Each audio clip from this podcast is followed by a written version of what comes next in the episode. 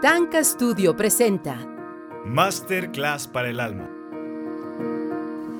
Hola, ¿qué tal? Muy bienvenidos, sean todos bienvenidas a este primer podcast de Tanka Studio. Estamos muy emocionados, Sandra y yo, ahorita les voy a presentar a esta maravillosa mujer. Y estamos haciendo este podcast imperfecto para gente imperfecta con un equipo seguramente imperfecto, que todos queremos buscar a la perfección y es justamente algo que estábamos comentando ahorita en el set. Casi siempre eh, queremos estar listos, amiga, queremos aventarnos cuando nos sentimos un poquito más seguros de lo que vamos a decir, de cómo lo vamos a contar y muchas veces por esperar estar seguros no nos aventamos.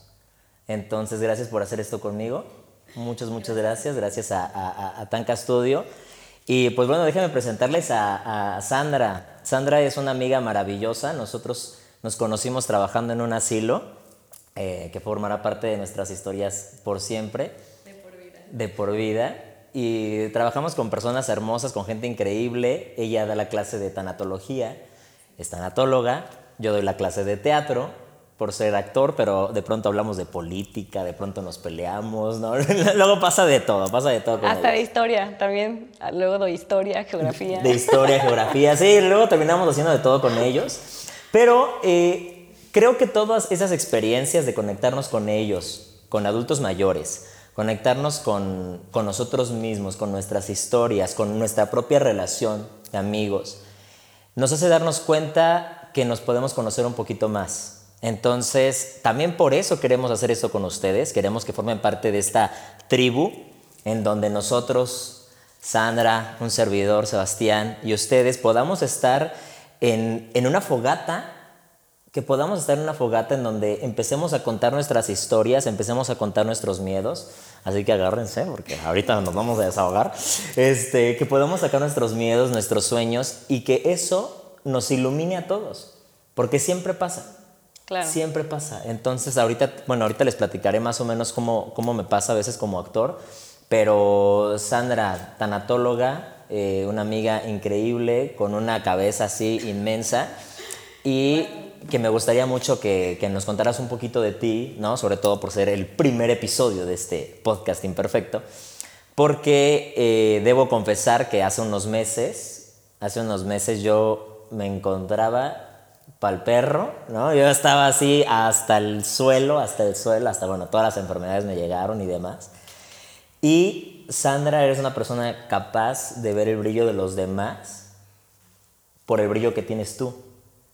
Entonces, todo lo que estás viendo que está pasando conmigo es parte de ti. Entonces, amiga, pues adelante, preséntate, ¿qué has hecho? Cuéntanos, cuéntanos un poquito de quién es Sandra o quién ha sido Sandra. Wow. Hola a todos, este es un, placer estar aquí compartiendo y, abriéndome por primera vez en mi vida eh, en este espacio. Gracias a Tanka, gracias a ti por compartir este, este espacio y este proyecto juntos. Y bueno, híjole, ha sido toda una experiencia este, este caminar, este, esta parte de, de cómo me convertí en tanatóloga, por decirlo así, ¿no? Fue, fue una experiencia que, de vida que me llevó a, hacerlo, ¿no? Este, falleció hace cinco años mi, mi, esposo y mi primer esposo, ¿no? Porque ahorita ya eh, me volví a casar hace un año y medio, entonces ya, ahorita ya tengo otro esposo, sorprendentemente. Y esa experiencia de, de la muerte de Bernardo me, me llevó a, a ser tanatóloga.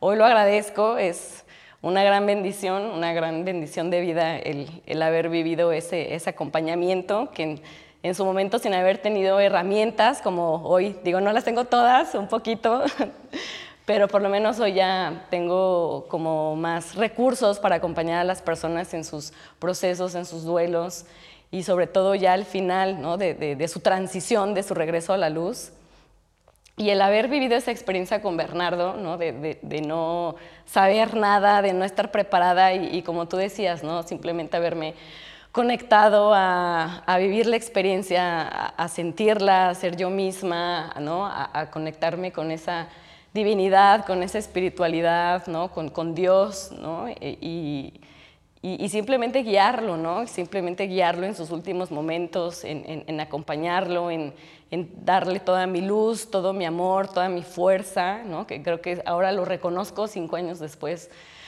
Ah, reconozco que eso creo que fue lo más fuerte que hice, ¿no? Entregarle todo eso de mí, porque él estaba en un momento de una fuerte depresión, muy, muy, muy fuerte, ¿no? Este, al final él decidió literalmente, pues, dejarse morir para mí también fue muy fuerte, ¿no? Después de 12 años de estar casados, este, pues acompañarlo, ¿no? Esos últimos meses, esos últimos años de vida, el, acompañarlo, el, el, pues el irse, ¿no? Y, el yo tener que aceptarlo, porque al principio no lo aceptaba y fue una impotencia impresionante y, y hice mil cosas, hasta él lo sabe donde quiera que esté, hice mil cosas por, por no dejarlo ir, por no permitir que se muriera y, y hasta que entendí, ¿no? Hasta que entendí que, que, era su elección, que era su decisión, que yo no podía hacer nada, que era su vida y que, que lo único que me quedaba era seguirlo amando, ¿no? Como, como hoy lo sigo haciendo, ¿no? Es, es algo ah,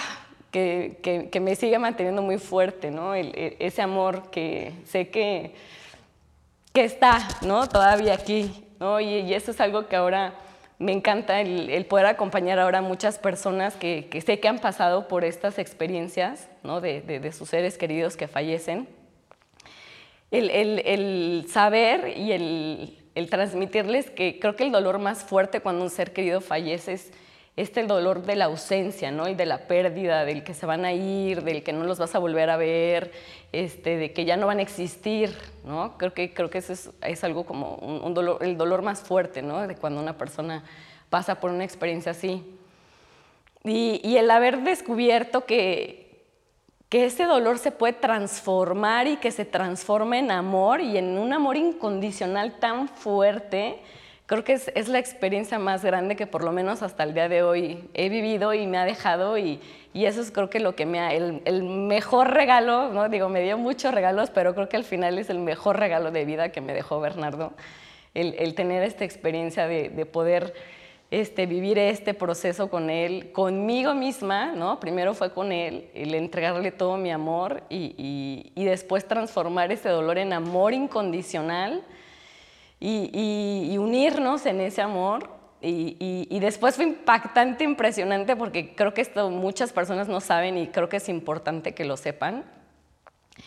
El que cuando un ser querido fallece, puedes tener una relación espiritual con él. Se puede. Y se puede porque yo lo viví. Yo no sabía que la muerte, este, que había vida después de la muerte, ¿no? Yo pensaba que morías y pues ya, tan tan, ahí se terminaba, ¿no? Y, el haber vivido y el haber experimentado que hay vida después de la muerte, siento que es una esperanza para muchas personas y es un gran mensaje que, que siento que necesitan saber. Que, que, que, es verdad, ¿saben? O sea, es verdad, no es, no es choro, no es mentira, no es este, como, no es algo que, como, hay una suposición, ¿no? O sea, es verdad, yo lo viví, y, me encantaría que todas las personas que, que, pasan por estas experiencias, ojalá y se abran, se quiten el miedo y puedan realmente este, vivir esas experiencias de, tener una relación espiritual con sus seres queridos. Porque al final del día ellos regresan a su, a su ser de luz, a su ser espiritual. Al final del día no mueren, ¿no? Eso es algo que muchas personas no saben qué es lo que pasa. Y eso es un, regalo de vida el saber que, esta parte que es lo que estudia la tanatología, ¿no? esta parte del estudio de la muerte y, el estudio de las almas, de qué es lo que pasa después de la muerte, es, un regalo maravilloso, ¿no? porque te da esperanza, te da fortaleza, te da amor, te da conexión. Y eso es lo que hizo conmigo, ¿no? me regresó a, mí misma. Y, ahora es, es, un honor y, y, me siento como muy honrada de poder ahora dar ese servicio que ahorita lo estoy haciendo en Villamía, ahí ahora con, con nuestros viejitos que decimos, con nuestros que hasta, les digo, siento que son como mis nietos, ¿no? nuestros niños. Nuestros niños, mis abuelitos, yo soy su nieta. Y, este, y, siento que ahorita el, prepararlos, ¿no? Siento que ahorita es una misión para mí, el, el, de estar ahí con ellos, el prepararlos. Y, que lo vivan desde el amor, porque siento que este, este tema de la muerte ha sido un tabú de muchas generaciones y, siempre se ha vivido desde el miedo, ¿no? Muchas personas tienen miedo a morir. tanto el que va a morir como, los familiares, ¿no? O sea, todo ese, todo, esa, todo ese proceso que todos viven es de mucho miedo. Y entonces eso es lo que hay que trabajar, eso es lo que hay que preparar, eso es lo que hay que liberar. Y la preparación al final del es eso, es el amor, hay que vivirlo con amor, hay que prepararnos internamente, fortalecernos, e, este, recordar que somos amor, que esa es nuestra esencia y vivirlo desde ahí, vivirlo desde ahí. Creo que eso es, algo que las personas necesitan saber, que se puede y que está en ellos, que, en cada uno de nosotros está este amor incondicional, este amor inmenso que tenemos, que eso es lo que somos. Necesitamos, ahora sí que el mundo necesita recordar y siento que venimos a recordarle eso al mundo. Necesitan recordar quiénes son. Son seres de luz, son seres de amor, son seres espirituales viviendo una experiencia humana. Eso es lo que somos, eso es lo que son. Y lo hemos olvidado, realmente lo hemos olvidado. Creemos que, no sé, hay muchas creencias, hablando de que luego hablamos de muchas creencias. También nos han hecho este, creer desde que nacemos que necesitamos cumplir muchos roles, ¿no? con muchos este, patrones, con muchas, nos han educado también con, muchas, con muchos introyectos, con muchas limitaciones, ¿no? Y sobre todo siento que lo que más nos ha eh, como dañado, por decirlo así, desde pequeños es esta parte de que no, nos dejaron ser nosotros mismos. Siento que generaciones atrás, y es algo transgeneracional, no nos permitieron ser nosotros mismos. Y es algo que a partir de ahora necesitamos cambiar. Tiene que empezar por nosotros, el ser nosotros mismos. Necesitamos hacer ese cambio. ¿Para qué? Para liberar a nuestras descendencias. Liberarnos ya por fin de todo de todo dolor, de toda esclavitud, de todo, de todo el miedo, de, todo lo que nos limita y, realmente ser libres, ser felices, ser amorosos, ser nosotros mismos. Wow, ok. Se va a poner fuerte esto. Se va a poner muy fuerte esto, amiga. Eh, creo que son, esas son las cosas que yo te admiro muchísimo, ¿no? Porque son temas que normalmente como sociedad nos dan miedo porque desconocemos de estos temas. Estamos tan metidos en nuestra matrix, en nuestro sistema, en lo que nos han eh, impuesto que, debemos creer, que a qué debemos aspirar. Esto de que hemos satanizado el tema del dinero y que, ¿no? A veces hablar de dinero, o sea, y bueno, lo sabes, ¿no? Porque lo hemos platicado muchísimo, el dinero nada más es un, es un medio, el, el dinero eres tú, el dinero es energía. Pero no nos damos cuenta porque decimos, ¿qué es eso? No, están bien locos, ¿no? bien pirados, ¿por qué vamos a hablar de eso? Y hay que tener esa conversación. Sí, hay que tener esa, esa difícil conversación porque al menos eh, eh, me encanta tu historia y eso es algo que gracias por compartirlo porque, y lo vamos a ir compartiendo en estos episodios, porque parte de tener, de ser valiente, parte de tener este coraje, como esta autora Brené Brown que lo comenta, es contar tu historia con todo el corazón. Contar tu historia con todo el corazón. Y no me lo dejará mentir aquí en el set, porque los conozco a todos de diferentes contextos. Eh, aquí en Tanca Studio, ¿no? estamos así con el equipazo. Y de pronto nos, nos, encontramos en las miradas. ¿sí? Nos encontramos en los ojos, porque pues me tocó apenas grabar un, eh, mi reel y con el director, con Pablo, de pronto sentí así un montón de cosas, no sé qué, qué sintió. Luego me dijo, yo soy, me dijo Pablo, soy súper sensible.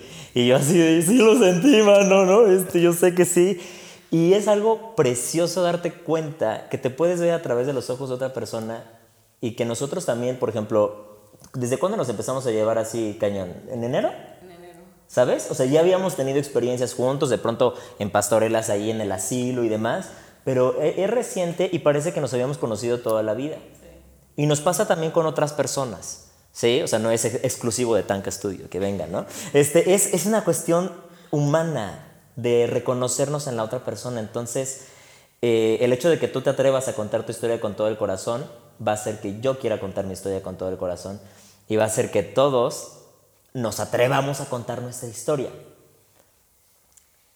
A veces pensamos que no va a ser suficiente, ¿sí? Que no va a ser suficiente lo que podamos decir, que no va a ser suficiente lo que podamos hacer. y nos la vivimos comparando, comparando, ¿no? Una crisis que tuve hace un fin de semana o dos o tres, no me acuerdo, que de pronto te empiezas a comparar y vienen las chaquetas mentales, ¿no? Y dices tú, ay, es que no sé qué, yo no sé cuánto. Y siempre que te comparas, te pierdes. Siempre que te estás comparando con quién está más, eh, quién es más talentoso, quién es más guapo, quién está más bonita, quién habla mejor, quién tiene la carrera que tú quisieras tener, quién tiene dinero, ¿sabes? Siempre que te enfocas hacia afuera, y no te miras, te pierdes. Entonces, primero, gracias.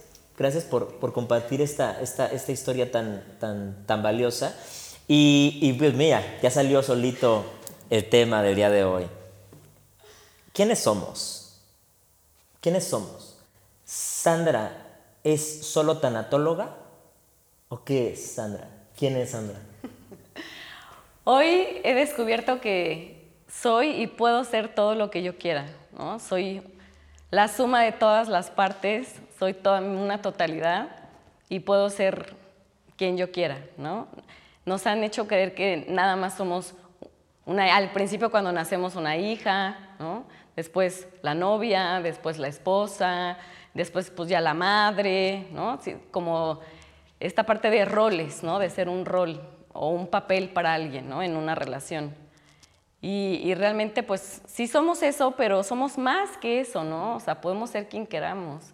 Y eso es lo padre y eso es lo divertido cuando descubres quién eres, ¿no? Que creo que eso es algo mágico, ¿no? El que, el que como lo decías hace ratito, ¿no? El, el, poder conectar con otras personas, y, pero sobre todo lo más importante, conectar con nosotros, ¿no? Porque empezamos a aprender desde chicos a relacionarnos con nuestras familias, con otras personas. Nos enseñaron que las relaciones hacia ellos son las más importantes. O luego vamos creciendo y nos, ¿no? nos dicen que la relación con Dios ¿no? también es importante. ¿Y, qué creen? Sí lo son, ¿no? sí son importantes. Pero adivina qué, Sebas. ¿Cuál crees que es la relación más importante? No, no spoilers, vas. que justamente es la que no nos han dicho. ¿no? La de nosotros mismos. Esa es la más importante y es la que nunca nos enseñaron, nunca nos dijeron que, es la que necesitamos desarrollar, fomentar, hacer crecer, nutrir, alimentar, ¿no? amarnos a nosotros. ¿no? E, el, como tú decías, ¿no? siempre ponemos la atención hacia los demás, pero ¿en qué momento nos ponemos atención a nosotros? En estas creencias siempre nos, nos educaron y nos formaron con esta parte de en las relaciones hacer felices a los demás, amar a los demás, darles a los demás, complacer a los demás. Salvar a los demás. Salvar a los demás. Cuando realmente no es así, ¿no? En esta parte de, ser nosotros mismos, en esta parte de recordar que somos libres, ser auténticos, ser uno mismo este, y ser responsables de nosotros mismos, ahí, híjole, este, ya como que no checa, ¿no? No cuadra. Y siento que ahí es cuando, eh, justo esa es la razón por la que existen los problemas en las relaciones. Por eso, hay, por eso no funcionan, ¿no? me encanta porque estas palabras que, por lo largo de los años se han inventado, ¿no? De disfuncionales o codependencia, ¿no? Porque además las han inventado, ¿no? Relaciones codependientes, relaciones disfuncionales, familias disfuncionales, ¿no? O sea, al final del día son puras etiquetas, ¿no? Pero realmente, híjole, o sea, si las analizamos y reflexionamos, o sea, realmente qué son, ¿no? Y de dónde vienen, ¿no? Y, de dónde las aprendimos. Y quién nos las enseñó. Y entonces es impactante cómo cuando pones, te pones a analizar, y me he puesto a analizar ¿no? y a estudiar y todo, y esto viene de, cadenas atrás, ¿no? que, que, en, unas, en varias teorías le llaman cadenas de desamor, y entonces se van pasando ¿no? E, e, estas creencias de, relacionarte de esa manera, ¿no? de, que tú tienes que hacer feliz al otro, ver al otro, amar al otro, ¿no? y te olvidas de ti. ¿no? Y siento que lo más importante es eso, es la relación contigo, porque entonces si tú te haces feliz a ti, tú te amas a ti, entonces tú vas a estar, o sea, pleno, completamente pleno, radiante, feliz, extasiado, extasiada, nada te va a faltar y entonces eso en automático se lo vas a poder compartir a quien quieras, no nada más a tu familia, no nada más a, tus, a tu esposo, a tu esposa, a tus hijos, sino, vamos, hasta el prójimo, ¿no? O sea, en tu trabajo, vamos, hasta un desconocido, ¿no? Ayer estaba, ayer fui a visitar a mi mamá y se burlaba de mí, digo, no sé si fue sarcasmo fue mala onda o qué, pero me dio mucha risa porque este, pasábamos por la calle y, no sé, ya es algo como muy natural y, parte de mi esencia, que me la pasaba así de, Dios te bendice, Dios te bendice, ¿no?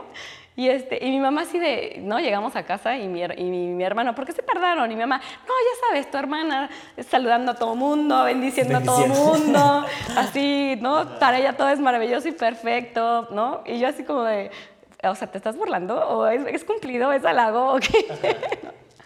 Pero dije, bueno, no me importa, así soy, ¿no? Es mi esencia, soy muy amorosa, soy muy apapachadora, ¿no? Te consta, soy muy, muy cariñosa, me encanta, soy muy dadora, entonces, este... Y, y, siento que cuando, cuando, cuando lo tienes, porque además me ha pasado, ¿no? Sí, obviamente, ¿no? O sea, soy imperfecta, soy humana y hay días que no, no desbordo amor, como hay otros días que sí. Y, pero eh, ahí está, ¿no? Ahí radica esa parte. Cuando, tú tienes amor en ti y, lo sientes por ti, lo das y es en automático y es natural y te nace y, hasta te agrada hasta saludar a un desconocido y platicar y ayudar y dar y servir y es algo majestuoso y maravilloso y siento que eso es lo que nos falta, ¿no? Esa conexión, esa humanidad, ese, ese, ese sí, ese conectar, ¿no? Ese el dar.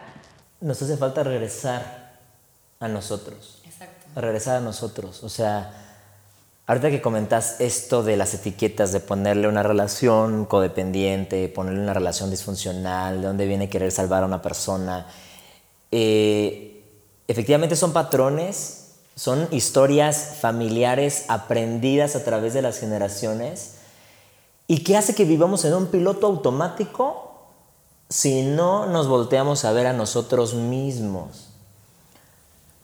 Hace una semana fue mi papá a la casa, mis papás están separados. Entonces fue mi papá, platicó con nosotros, porque yo tengo todo un tema que ya me estoy saliendo de mi casa, este, y que bueno, me han tenido amarrado muchas, muchos miedos en su momento, ¿no? manipulaciones y demás. Y cuando llega mi papá, yo veo en él una persona que todo el tiempo ha querido complacer a su, a su, a su familia, a, a sus hijos. Este, tengo Mm, varios hermanos, Víctor, Michelle, bueno, Mariana antes de mí, después sigo yo, luego Santiago, luego Mariano. Y entonces han sido como, o sea, mi papá siempre ha sido muy, muy dador, tan dador, que lo he visto casi perder la vista. O sea, a mi papi, que amo y le agradezco con todo el corazón lo que me ha enseñado con su historia, eh, de pronto no tenía dinero para atenderse las cataratas. Entonces, y mi papá en algún momento trabajó en una empresa farmacéutica súper importante, ayudó a todo el mundo, le dio trabajo a todos, nos entregó a manos llenas a mi familia, a mis tíos, así. Mi papá era el favorito, te vuelves el favorito en ese momento. Y de pronto ver a mi papá de ese modo que, pues sí me, me duele, que de pronto nos decía, es que a veces ni tengo el dinero para comprarme un chocolate. Porque si mi hermano le pide un chocolate, claro que le va a dar un chocolate a mi hermano. No a él. Entonces, fuck. O sea, ahí es donde te das cuenta que esto lo puedes hacer toda tu vida. O sea, esta manera de amar, esta manera de entregarte, esta manera no es de ahorita. O sea, te puedes lamentar por tu presente y dices, ay, ¿por qué hago esto? Pero si no lo cambias desde la raíz, si no entiendes la, herida, lo vas a hacer hasta el final. Entonces, por ejemplo, me da gusto y se lo dije a mi papá, papá, hoy vas a ver por ti. Por ti, por ti, por ti, por ti. Olvida, deja de, ¿no? Le intentó construir un castillo a mi mamá, nos ha querido construir un castillo a todo el mundo. Y ya no, pa. Esto es para ti, esto es volteate a ver a ti. Entonces, finalmente, pues los papás te enseñan muchas cosas, ¿no? Ahorita que contabas de tu mamá, traemos una historia de nuestros papás muy cañonas, muy, muy, muy cañonas, cosas que admiramos, cosas que agradecemos. De pronto me, han dicho, este, mi, madre hermosa, este, me odias, ¿verdad? Te hice tanto daño. Y le digo, no, ma. O sea, a veces hacemos daño o nos hacen daño de manera accidental. Porque es como esta típica frase del amor de que uno no puede dar lo que no tiene, pues es tan cierta Porque a lo mejor y no lo tienes tú y sí le quieres dar amor a todo el mundo, pero no te lo tienes a ti. Entonces, lo que no te estás dando cuenta que en el amor que estás embarrando en el mundo, que no te tienes, le estás poniendo manchas. Le estás poniendo condiciones. Le empieza a poner, ¿no? Te amo, pero espero esto de ti, ¿eh? te amo, pero llena mis necesidades. Te amo, pero... Y ese te amo, pero pues no es real. No es real. ¿Por qué no platicamos, Sandra, un poquito acerca de cómo viene este, este origen, ¿no? O sea, de, conocernos? Porque dijiste etiquetas, la etiqueta que tiene la codependencia. o sea, en sí las etiquetas, no sé si a ti te guste, a mí no me gusta mucho que me digan, ah, es que solo es actor. Uf, me revienta, ¿no? Me revienta, ¿no? A veces que de pronto sea, o sea, sí, a veces está padre porque pues te reconocen en tu industria, en lo que haces. Pero de pronto que dicen, ah, Sebastián no puede hacer esto porque es actor. Y yo, ¿por? ¿Por? No, no solo soy actor, ¿no? Y no es de que sea más cosas profesionalmente, ¿sí?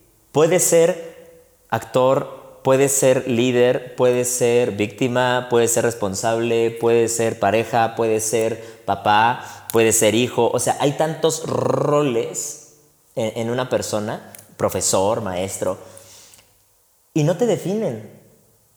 No te definen. ¿No te ha pasado? O sea, que, de pronto como que piensan, no, la tanatóloga no puede enojarse. O no puede llorar. Sí. eso, me pasa mucho. No puede llorar, ¿no? O no se puede equivocar, ¿no? No, no puede decir, este, no sé, no se puede enojar, ¿no? No puede, no puede hacer, no se puede equivocar, casi, casi, ¿no? O sea, porque ya es tanatóloga, ¿no? Entonces tiene que hacer las cosas perfectas. Claro.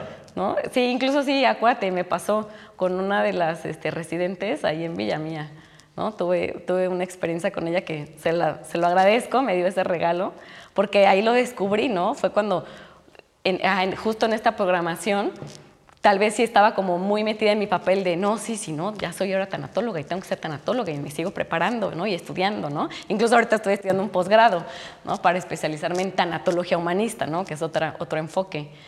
Y, este, y entonces estaba como muy metida, no, sí, sí, sí, tanatóloga, tanatóloga, ¿no? Y entonces justo, ¿no? Esta residente, Susi, que le mandamos muchos saludos, este, me dio ese regalo, ¿no? De, de decir, híjole, o sea, no, no, no tengo que ser nada más tanatóloga. O sea, al final del día, primero que nada, soy un ser humano, ¿no? Y me puedo equivocar. Y si ella, ¿no? Que en esa ocasión, este, ¿no? Tuvimos un altercado y, y, y, y, además fue como, ¿no? Yo, yo les doy clases ahí y entonces lo que yo dije en clase, ella lo malinterpretó por sus creencias, ¿no? Y sus proyecciones. Y después ella se enojó y, este, y me lo malinterpretó y entonces después fue y me reclamó. Y entonces, bueno, se hizo ahí todo un mere que tenga. Y ya, después, y después yo me quedé así como de, oh cielos, no, entonces ya lo hice mal y ya estoy mal y entonces ya no, igual ya no sirvo para esto, ¿no? Y, y, y como tú dices, Seba, sí, o sea, sí me sentí súper mal, este, incluso hasta dudé de mí, ¿no? Este, lloré, ¿no? Lloré con mi jefa, ¿no? Lloré con Pau, ¿no? Y Pau así diciéndome, no, a ver, Sandra, o sea, yo te he escuchado, este, he visto cómo les, das clases, ¿no? Eres una excelente persona, ¿no? Ya me empezó a echar piropos, que es cuando, ¿no? Yo digo, es que esos piropos son los que nos debemos de echar a nosotros mismos. No esperar que las otras personas te lo digan, ¿no? Te hagan sentir bien, ¿no? Con esas palabras de afirmación, ¿no? Con contacto físico, ¿no? Con abrazos, apapachos, ¿no? Sino uno a nosotros tenemos que hacer eso. Es lo que tenemos que aprender a hacer. No depender de otra persona que nos venga a hacer sentir bien. Porque ahí es ¿no? el término de la dependencia emocional y de la codependencia. ¿no? Esta parte de que nos sentimos mal y ya no sabemos qué hacer y entonces ¿no? E, es este como mal aprendizaje de, de, que el otro ¿no? me haga sentir bien, ¿no? para que entonces ya a mí ya se me quite mi tristeza y a mí ya se me quite mi, mi ansiedad o mi, mi, miedo, ¿no? porque al final del día todo eso es miedo. Sí. Entonces... Es, es, es esperar que la bebida que el cigarro, que la persona, la relación, el novio, la novia, te dé esa, eso que no tienes. ¿No? Esperarlo en la otra persona. Hay una, eh, en, esta labor ¿no? de, investigación que, que, me gusta tener en la actuación como tal, que pasa más más interesante de lo que aparenta ser la actuación, este, nos damos cuenta que todo está en la relación. ¿sí? Es decir, hay un... eh, yo, por ejemplo, de mí, y esto lo leí con, me parece que es eh, Jorge Bucay, en eh, Amarse con los ojos abiertos, donde él, él marca que él, por ejemplo, yo no me puedo ver parte de mí. O sea, yo nunca voy a poder ver mi totalidad en piloto automático. Es decir, y aquí físicamente, puedo ver mis piernas, puedo ver ¿no? las botas que traigo, puedo ver ¿no? mi cuerpo, mis manos, mis brazos, mis anillos, mis dedos, pero no puedo ver mi cara. No puedo ver la parte más importante de mí. O sea, la más importante, no puedo ver mis ojos. Y los ojos, como, como dicen que es el espejo Del alma. Es el espejo del alma. Y no te puedes ver tu espejo del alma. Exacto. ¿Qué pedo? Sí. No puedes ver a tu alma. Por, porque no, o sea, es, es imposible, a menos que nos estemos viendo en un espejo, pero aquí la cuestión es que cómo nos vamos a terminar de conocer si hay una parte de mí que no conozco a través de la otra persona. ¿Sí? A través del otro, es algo que platicábamos y que les vamos a compartir, que yo lo que veo en ti es lo que hay en mí. Y por eso a lo mejor y Sandra para personas será una excelente persona y para otras será lo peor, ¿no? A mí también me, me llegó a pasar, así que de pronto o la gente me amaba o la gente me odiaba y es como, no, tiene nada que ver contigo. Es lo que le representas a otra persona. A personas de pronto le puedes representar lo que pueden llegar a ser. A personas les puedes representar lo que nunca van a poder ser o nunca quieren aceptar de sí mismos. Lo que les da miedo. Entonces, eso nos hace pensar que estamos viviendo una ilusión, ¿no? O sea, estamos viviendo una ilusión en la que pensamos que el mundo es como lo concebimos, pero no es cierto. Nosotros tenemos una propia representación. ¿Sabes si la Casa Blanca está ahorita? ¿Existe ahorita la Casa Blanca en Estados Unidos? No, porque no he ido. Yo tampoco, yo tampoco, manita, pero ya vamos a ver, ya vamos a ver, van a ver. Eso no me consta. No nos no lo consta, he ¿no? comprobado. No nos consta. Sí, no nos no nos consta. O sea, hay muchas cosas que no nos constan, que nos cuentan. Exacto. Digo, Y no, la eh, creemos. Esto no es una teoría conspiracional de que no, de que no existe, ¿eh? No, no, no. O sea, sí, sí existe, o pensamos que existe. Pero la cuestión es que vivimos de representaciones. Ahorita se pudo haber caído y, no, y como no sabemos eso, pensamos que existe. ¿Saben? O sea, real- en realidad, híjole, a veces queremos hacernos responsables de tantas cosas. Lo veo hoy con Instagram, ¿no? O sea, todo el mundo compartimos historias, cosas muy gachas, cosas que como sociedad tenemos que ponerle interés, enfoque, pero a veces sentimos que solamente con compartirlo ya cumplimos nuestra labor como seres humanos. ¿Sí? Y a veces el reconocimiento, los aplausos nunca van a ser suficientes si no entiendes la herida.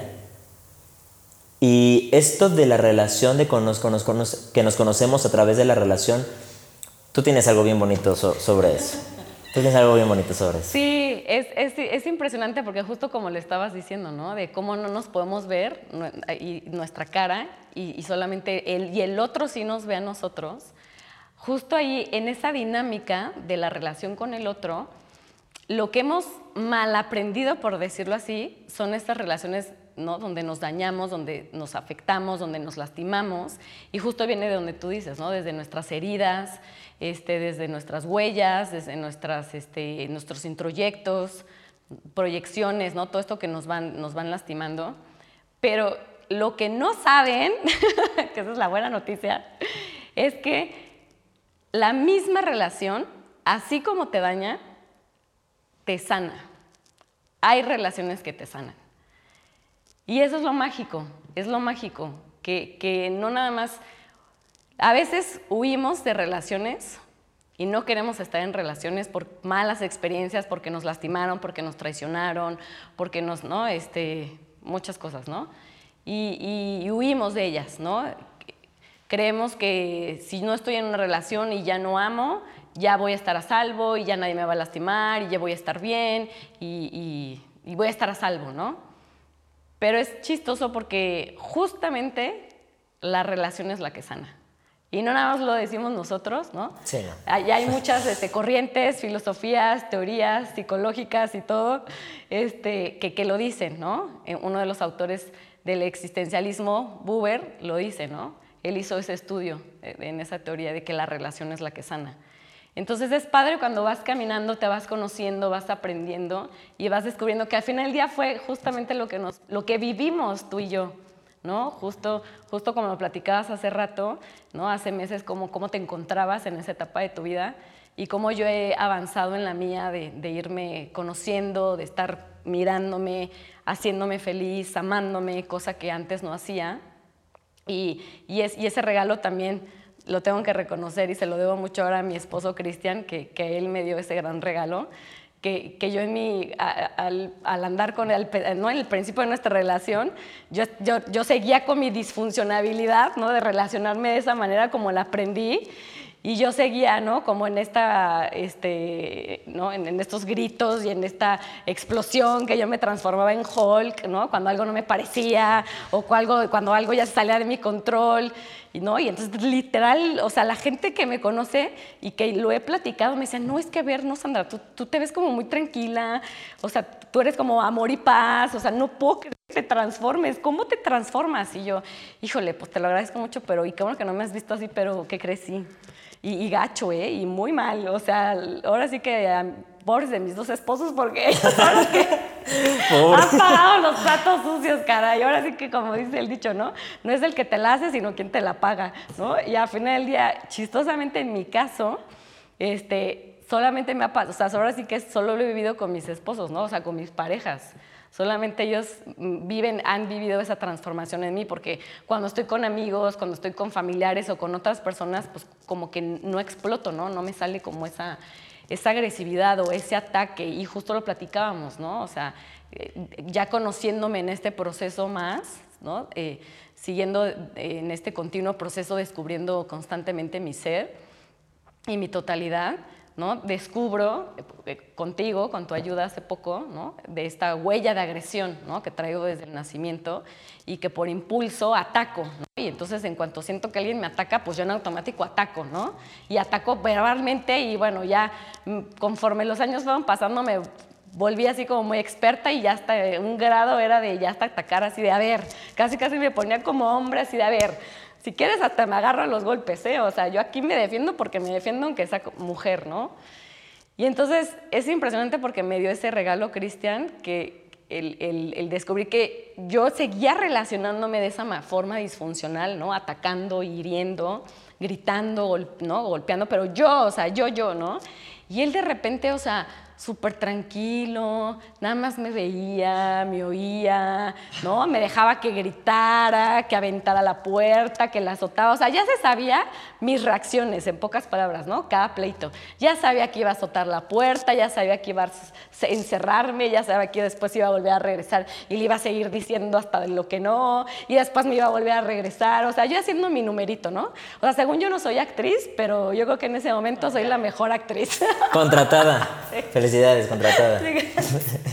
O sea, si estuviera aquí Cristian diría, bueno, ya sé que esta se ganó el Oscar, porque qué bárbaro, o sea, le sale bien el numerito.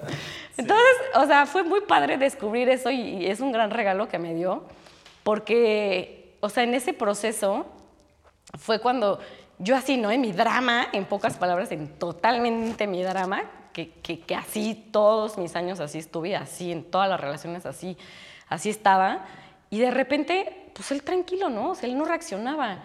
Y al contrario, ¿no? Él haciendo lo que a él le gustaba, ¿no? En su momento pues estaba en el sillón viendo la tele o en su celular jugando sus jueguitos que le encantan, ¿no? Y no me decía nada, ¿no? Y entonces yo más me enojaba, ¿no? Porque yo decía, pero espérate, o sea, es que dime, yo necesito que me digas algo para que entonces yo siga explotando y yo te siga diciendo de más y siga sacando todo mi veneno emocional y ahí te va y, y me tengo que desquitar con alguien y tengo que sacar mi dolor con alguien, ¿no?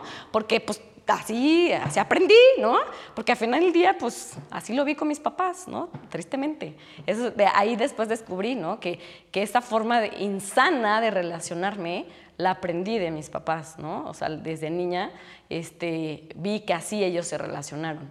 Y entonces fue cuando ahí, ¿no? Hice como el clic y dije, claro, ¿no? Porque los papás de Cristian, mi esposo, no son así, no se relacionan así, ¿no? Ellos ya llevan ahorita 46, creo, años de casados, ¿no? Tienen un matrimonio muy estable y pues Cristian vivió una, una infancia súper diferente a la mía y entonces digo, claro, o sea, ahí viene todo, ¿no? O sea, la raíz desde la infancia, desde cómo te educan, cómo ves cómo se relacionan tus papás, si lo hacen de una manera funcional, si lo hacen desde el amor.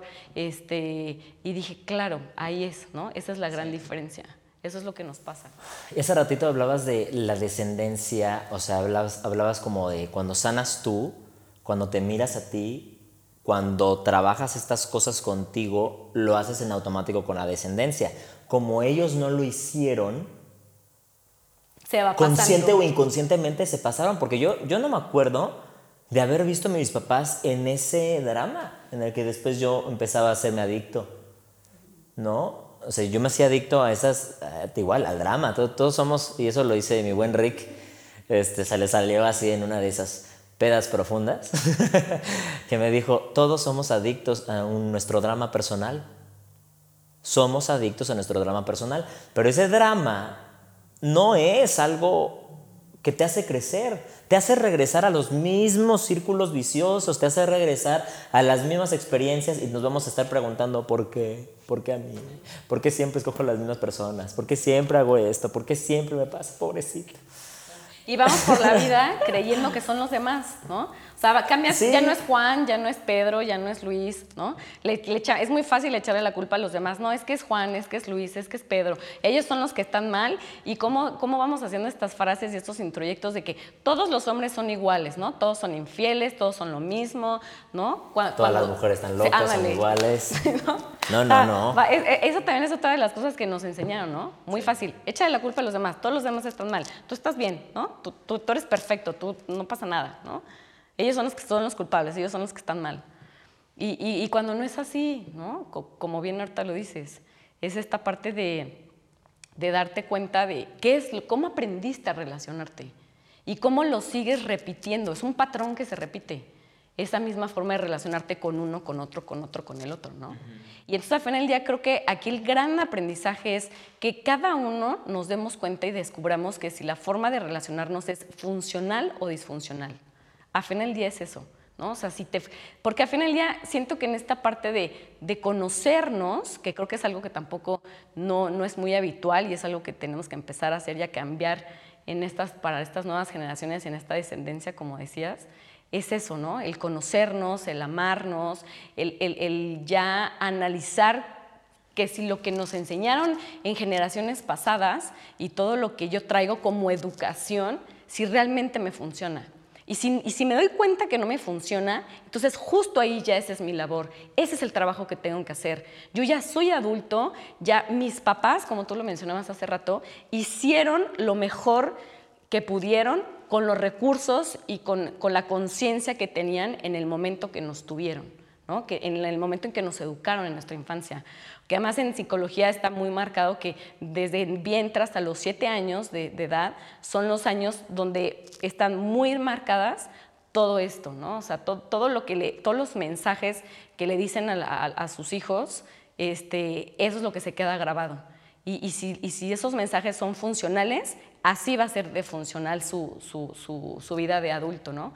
Y al revés, ¿no? Si esos mensajes fueron disfuncionales, pues obviamente y hasta por lógica, cuando crecen, ya, ya te conviertes en un adulto disfuncional. Porque al final del día es, no es que tú estés mal, sino lo que está mal es lo que te enseñaron, esas conductas, esos comportamientos, esas creencias. Y eso es lo que hay que revertir, eso es lo que hay que analizar, eso es lo que hay que ya ponernos a trabajar, dejar de estar echando culpas afuera y hacernos responsable de nosotros mismos y hacer nuestro propio trabajo personal y descubrir qué nos funciona. Porque lo que a mí me funciona, eso es lo padre, lo que a mí me funciona, a ti no te puede funcionar.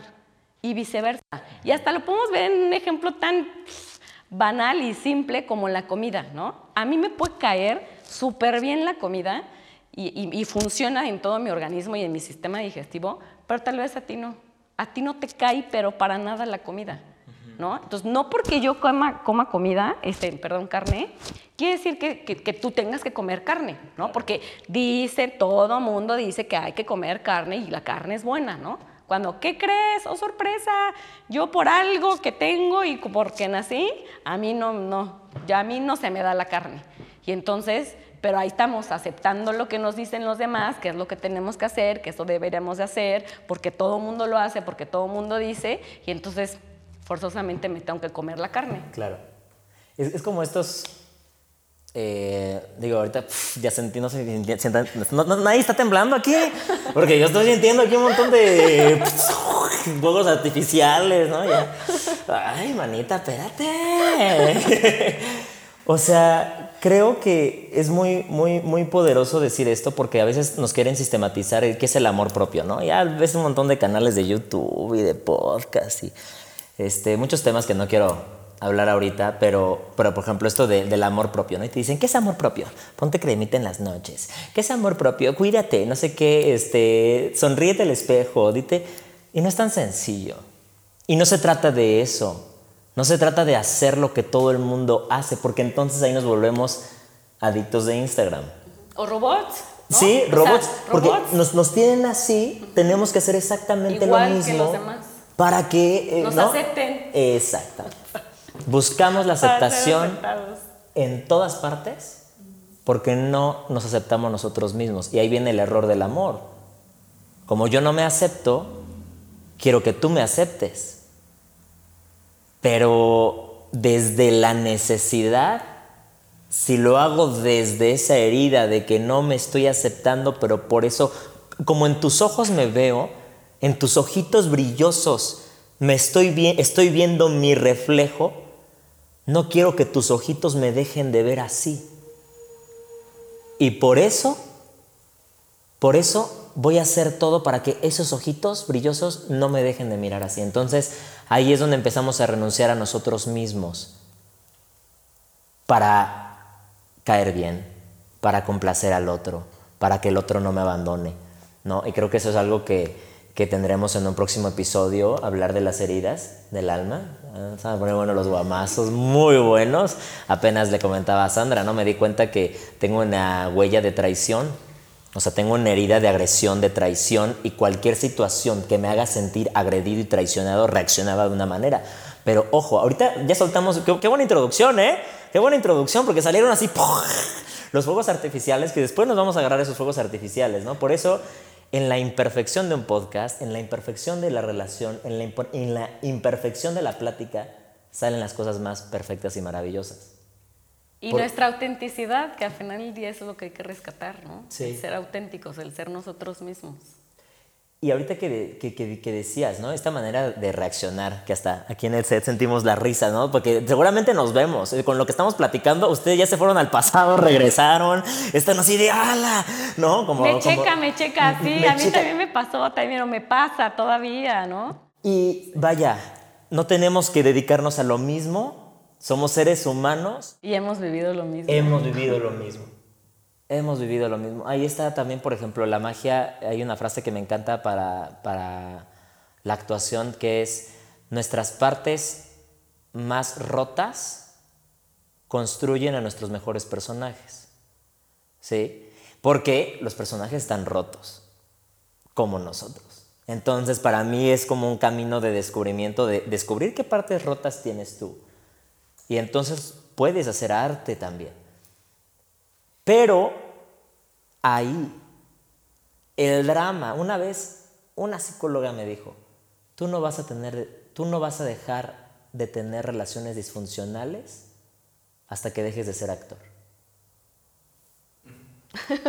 ¿Cómo? ¿Por? Sí, sí reconozco que antes necesitaba musas. O sea, antes sí necesitaba ese drama bajo para... ¿No? Y ganas premios. no, o sea, así de pronto como que, ¡hala! ¿Y ese premio de dónde salió? No, estaba bien enojado ese día. La función salió así, ¿no? Y hasta mis compañeros de pronto, Sebastián, ¿qué te pasa, no? De, ¿Quién te ¿no? prendió? Reventada. Pero imagínate, es como cambiar las preguntas en el camino de la vida. Yo he cambiado mis frases de la vida. Antes mi frase era que mi hipersensibilidad era mi mejor bendición, porque al ser actor, al estar ahí, al conectarme, ¡pum!, ¿no? Me sienten mi energía hasta el otro lado. Y dije, mi sensibilidad es mi bendición y es mi maldición. Porque también al sentir todas las cosas a flor de piel, bueno, las experiencias humanas, de pronto me tenían o a reventar o súper triste, ¿no? Al grado así de empezar a caer en depresión, papá, papá. Entonces es como, pero esa era una frase del Sebas de antes. Hoy ya no digo eso. Hoy yo sé que el drama sí lo quiero en el escenario y lo puedo hacer en el escenario y no necesito que mi vida sea igual. No necesito estar igual de roto. Sí puedo sanar mis partes rotas, sí podemos sanar mis partes rotas. Y debemos confesar que este es un podcast tan imperfecto que hasta este segundo no tiene nombre. Pero ahorita no sé si me llegó el nombre porque nos llegan cosas, por eso viajamos con libretas y con mil pensamientos. Eso es lo padre de estar conectados. Gracias, amiga, por todo. Esto es como una masterclass imperfecta del alma, ¿sabes? Una masterclass del alma.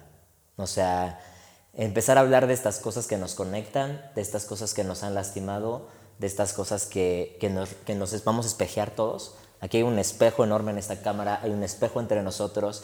En la relación vamos a sanar, en la relación es como esto que platicaba al principio de la tribu. ¿Por qué nos reunimos? ¿Por qué, vamos, ¿Por qué hacemos arte? ¿Por qué existe el arte? ¿Por qué existe el cine? Y, y, acabamos de leer una frase ¿no? en Instagram que decía, no, no queremos no queremos ver a otros personajes. Queremos vernos a través de esos personajes. Entonces, creo que no hay nada más mágico que conectar. También hay una raíz científica en la conexión que, posteriormente platicamos. Y pues bueno, gracias amiga por, porque esta masterclass del alma tú me la has dado desde hace unos meses. Yo mañana cumplo años, ¿sí? A lo mejor ya no estará vigente, pero siento que volví a nacer ¿no? Volvían a ser, este, dándome cuenta de que o somos víctimas, porque podemos ser víctimas de nuestro destino, o sea, víctimas de nuestra historia. Podemos decir, no, es que todo el tiempo ya no voy a ser buena persona, ya, no te voy a entregar nada, ¿no? Esas frases son típicas, ¿no? Ya, voy a dejar a todo el mundo. Y lo posteas en Facebook y todos lados, y ya, no los voy a soltar. Y te enojas con todos, te peleaste con todos. Puedes ser víctima o puedes ser el creador de tu vida, haciéndote responsable de ti. Cómodo no es, va a ser incómodo. Porque hay que cambiar muchísimas cosas. Cambiar los patrones, cambiar los pensamientos. Creencias, sí. O sea, ahorita que, la, la, manera de reaccionar, apenas una persona me dijo, Sebastián, aguas, te conozco. No vayas a hacer una tontería porque sé cómo reaccionas. Y no reacciona, no reaccioné así. Porque cuando haces un espacio y te das cuenta que puedes cambiar tu manera de reaccionar, eso te va a traer un destino diferente. Entonces, amiga, muchas gracias por esta masterclass del alma. Qué gusto hacer esto contigo. Esperamos que, que esta información sea de valor para todos ustedes y que también ustedes se atrevan a compartirnos sus miedos, sus sueños, sus heridas, porque este es un espacio para esto. Así que gracias a ustedes, gracias al equipo de, de Tanca Studio Gracias, Sandra. Gracias a ti. Esto es una maravilla y pues bueno, esto apenas comienza. Esta es tercera llamada y gracias.